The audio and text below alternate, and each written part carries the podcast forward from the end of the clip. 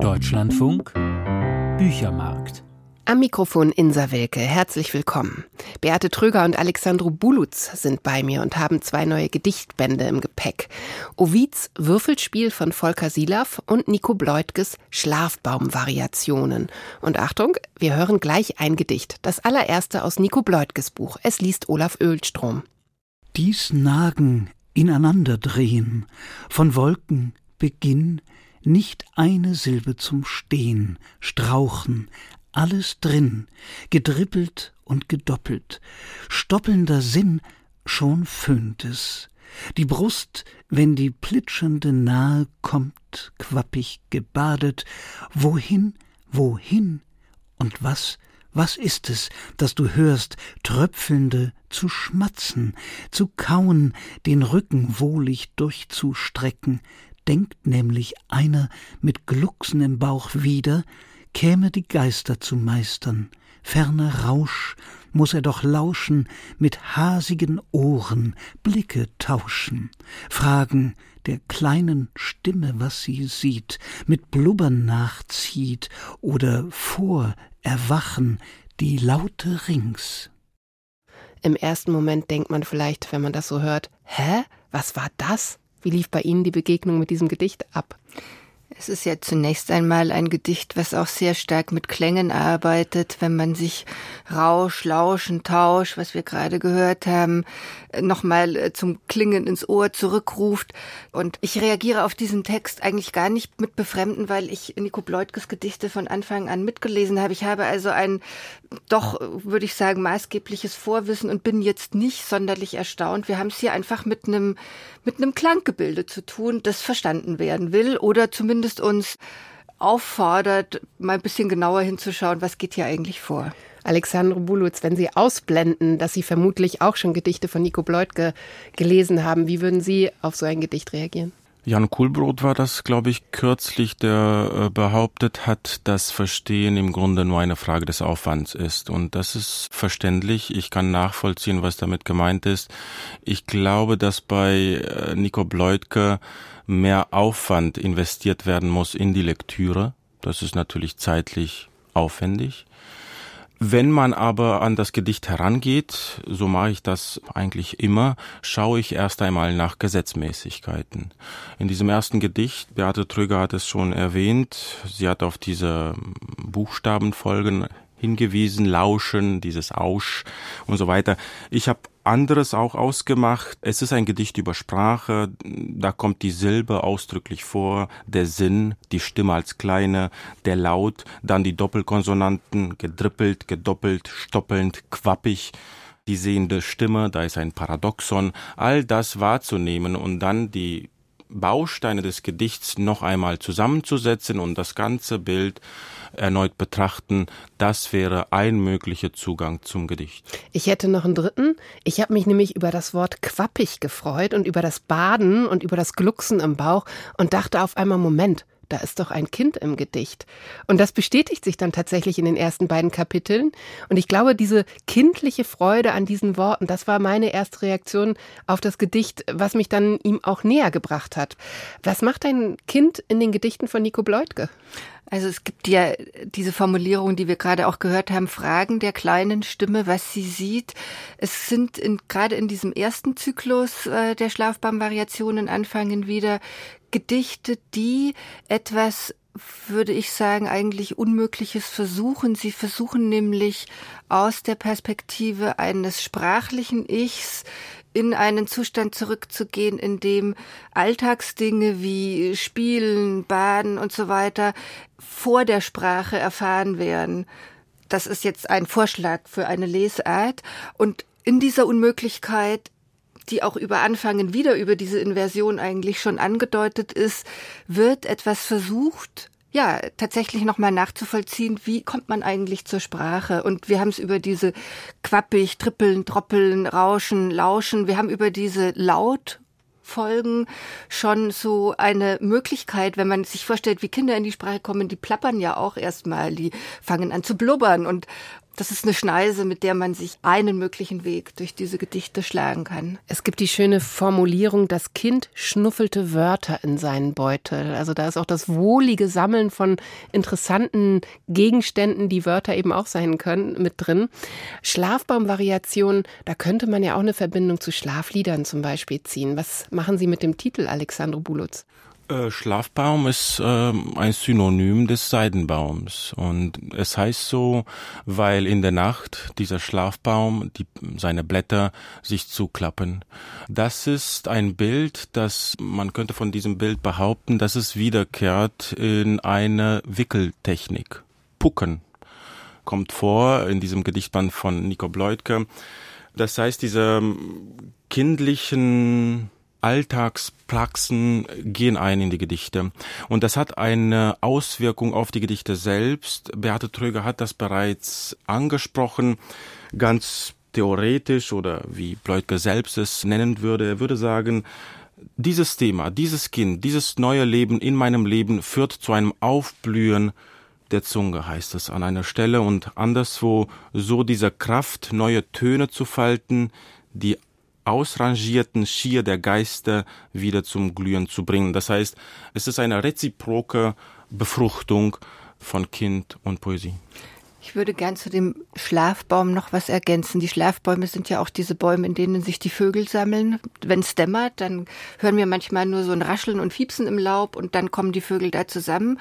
Und der Schlaf, ist aber zugleich auch, wenn wir das Wort noch weiter zerpflücken, natürlich im Poetischen immer der Bruder des Todes.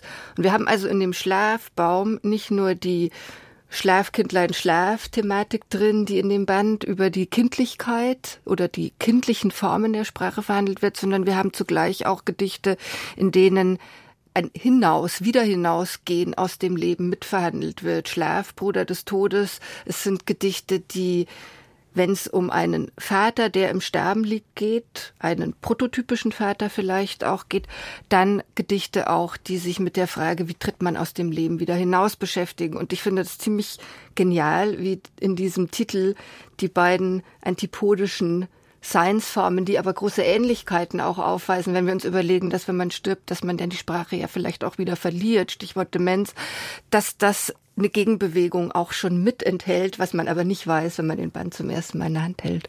Das ist schön, weil man da sieht, wie gleichzeitig immer was sehr Allgemeines, manchmal vielleicht auch Abstraktes, wie abstrakte Kunst oder abstrakte Musik in diesen Gedichten ist und gleichzeitig ganz konkret das konkrete Kind, das von seinem Vater beobachtet wird, der konkrete Vater, von dem man sich verabschieden muss, die konkreten Bäume, in denen sich in Rom da spielt nämlich ein Kapitel, die, Stare sammeln.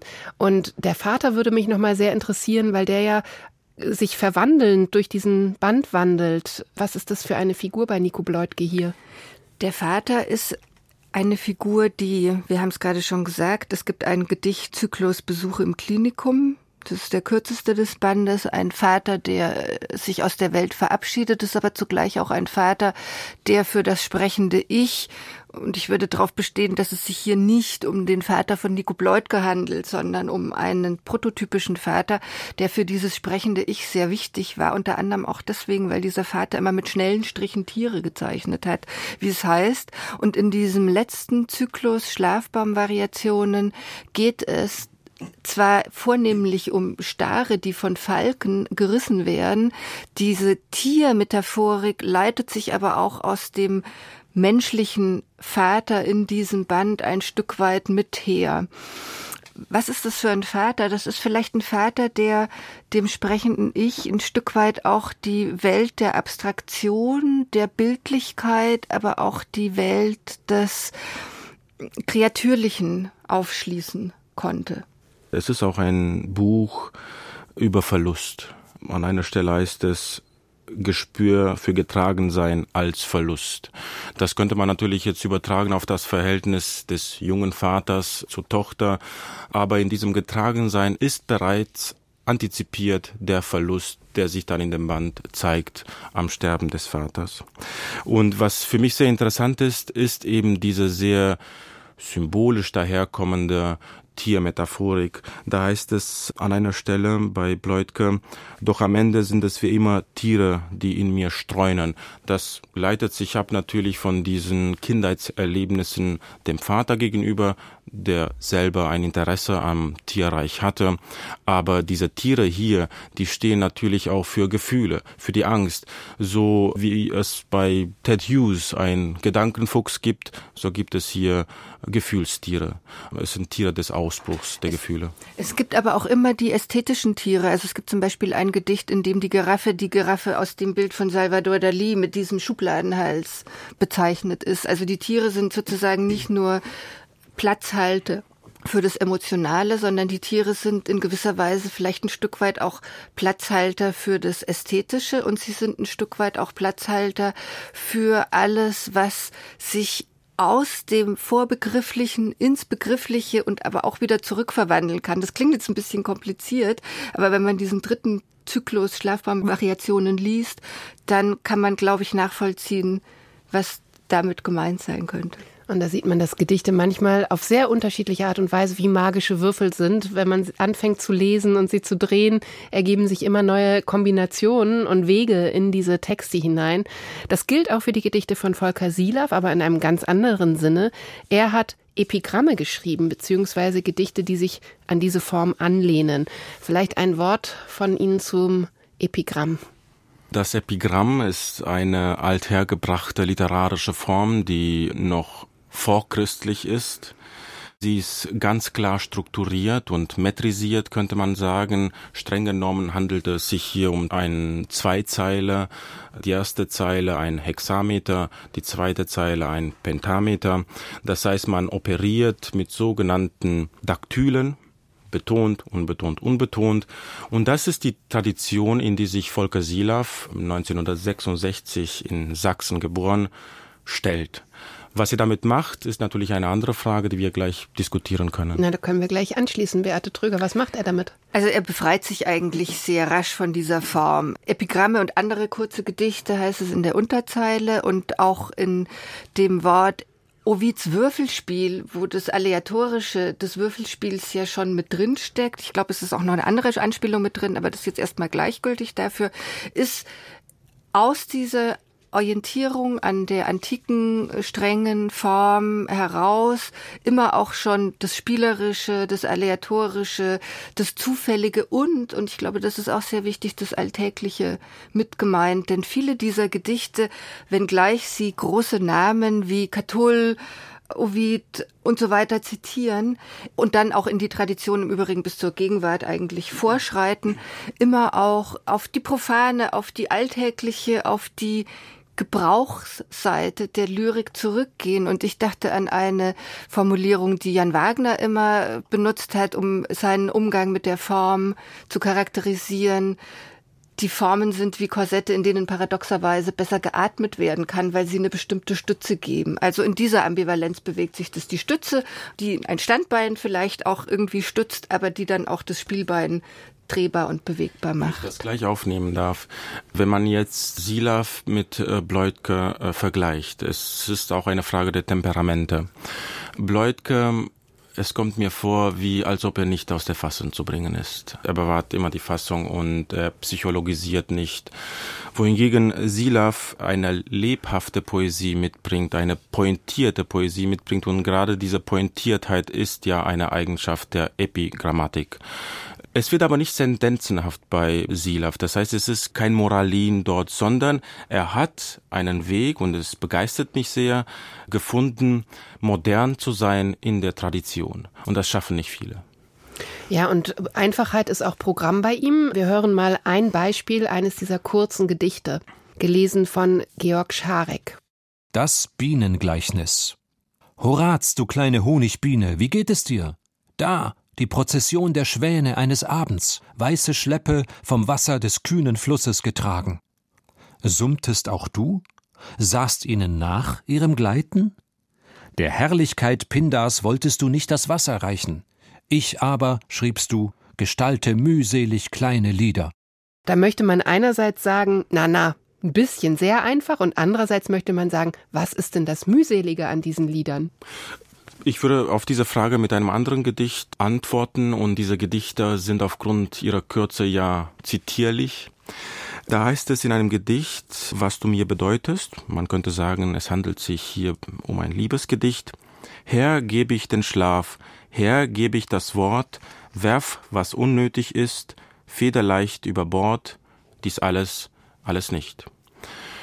Nun, das scheint mir auch die Form der Epigrammatik zu sein auf alles zu verzichten, was nicht zu dieser Pointe beiträgt. Und das ist nun bereits Werkstatt des Dichters, darüber wird hier nicht gesprochen, aber das ist etwas, was durchaus schwer ist.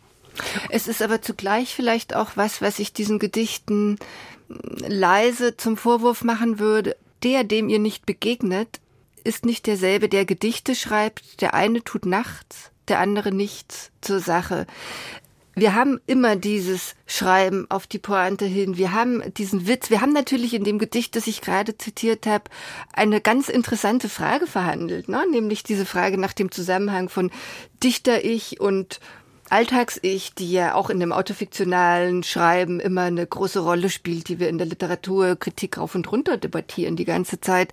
Es ist tatsächlich, wie Alexandro Bulo sagt, eine Frage von Temperament. Ich könnte mir gut vorstellen, mit Volker Silav auch darüber ein Gespräch mal persönlich zu führen. Ich hätte ihn jetzt gerne hier und würde ihn gerne fragen, versteckst du dich nicht ein bisschen zu sehr hinter deiner Koketterie?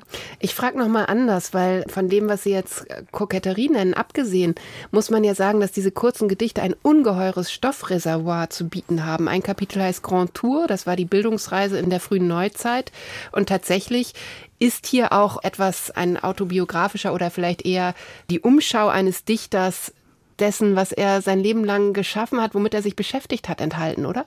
Ja, also die Lektüreerfahrungen, die Anspielungen, die Verweise, die kommen so selbstverständlich, so en passant, wie zum Beispiel die nicht gedachten Gedanken, Anspielung an Ulust des Beginnens von Bertolt Brecht, die dann ins Gegenteil verkehrt ist. Ich werf den Brasch vom Bett, schreibt er einmal. Also es hat was sehr Spielerisches. Man merkt, dass hier eine Stimme spricht, die wirklich mit der Lyrik mit der Dichtung lebt und die Lyrik und die Dichtung liebt und damit eben wirklich trotzdem ohne diese altmeisterliche Strenge umgeht. Ich kann nur auch ergänzen, dass das nicht irgendein Umgang ist mit diesen althergebrachten Stoffen. Es gibt ein anderes Gedicht, Badende Venus. Botticelli ist natürlich platonisch. Ich halte seine Zartheit kaum aus so viel Grazie geht nur ironisch. Er weiß, was er tut. Das heißt, er weiß, er kann das nicht bierernst behandeln. Und diese Keckheit ist den Gedichten zuträglich, würde ich sagen. Zu diesen biografischen Aspekten, die mit diesen Stoffen aus der Antike einherkommen, gehört etwa auch das sich Verhalten zur sogenannten sächsischen Dichterschule. Mir scheint, diese Form der Epigrammatik, wie von Silav vertreten, überschneidet sich mit der Form der sächsischen Dichterschule. Äh, das ist nur ein biografischer Aspekt, um zu sagen und darauf hinzuweisen, dass hier jemand schon strenge zueinander führt. Was natürlich auch ganz wichtig ist, ist, dass es ein ausgesprochen dezidiertes Credo für einen historischen Umgang mit Kunst und Lyrik hier zu verzeichnen, hier zu vermelden gibt. Und das finde ich auch erstmal sympathisch, nicht so zu tun, als könnte man, und wir haben es ja mit Gedichten aus der Zeit viertes, fünftes Jahrhundert vor Christus zu tun, nicht so zu tun, als würde man das Rad nochmal neu erfinden. Wir haben es auch zu tun mit einem Dichter, Beate Tröger hat es schon gesagt, der nicht nur den Gedichten sehr zugewandt ist, sondern auch ihren Leserinnen und Lesern. Und darum geben wir ihm jetzt nochmal das Wort mit einem sehr schönen kurzen Gedicht vom Nutzen der Poesie. Nach dem Lesen eines Gedichts im April ist für eine Weile alles gut. Unglaublich, dass die Leute noch immer keine Gedichte lesen. Sie verstehen ja so gar nicht zu leben. Mit diesem letzten Geschenk, Geschenke heißt auch ein Kapitel in dem Band von Volker Silav, beenden wir heute den Büchermarkt. Das war noch eine Kostprobe aus Volker Silavs Buch Ovids Würfelspiel, Epigramme und andere kurze Gedichte. Poetenladen, 80 Seiten, 19,80 Euro. Mit Beate Tröger und Alexandro Bulutz habe ich außerdem über Nico Bleutges Band Schlafbaumvariationen gesprochen. CH Beck, 117 Seiten, 22 Euro. Dank an Beate und Alexandro und an Sie, verehrtes Publikum, für Ihre stets so zugewandte Aufmerksamkeit. Nach den Nachrichten geht es hier weiter mit Forschung aktuell. Aus dem Lyrikgespräch im Büchermarkt verabschiedet sich Insa Wilke.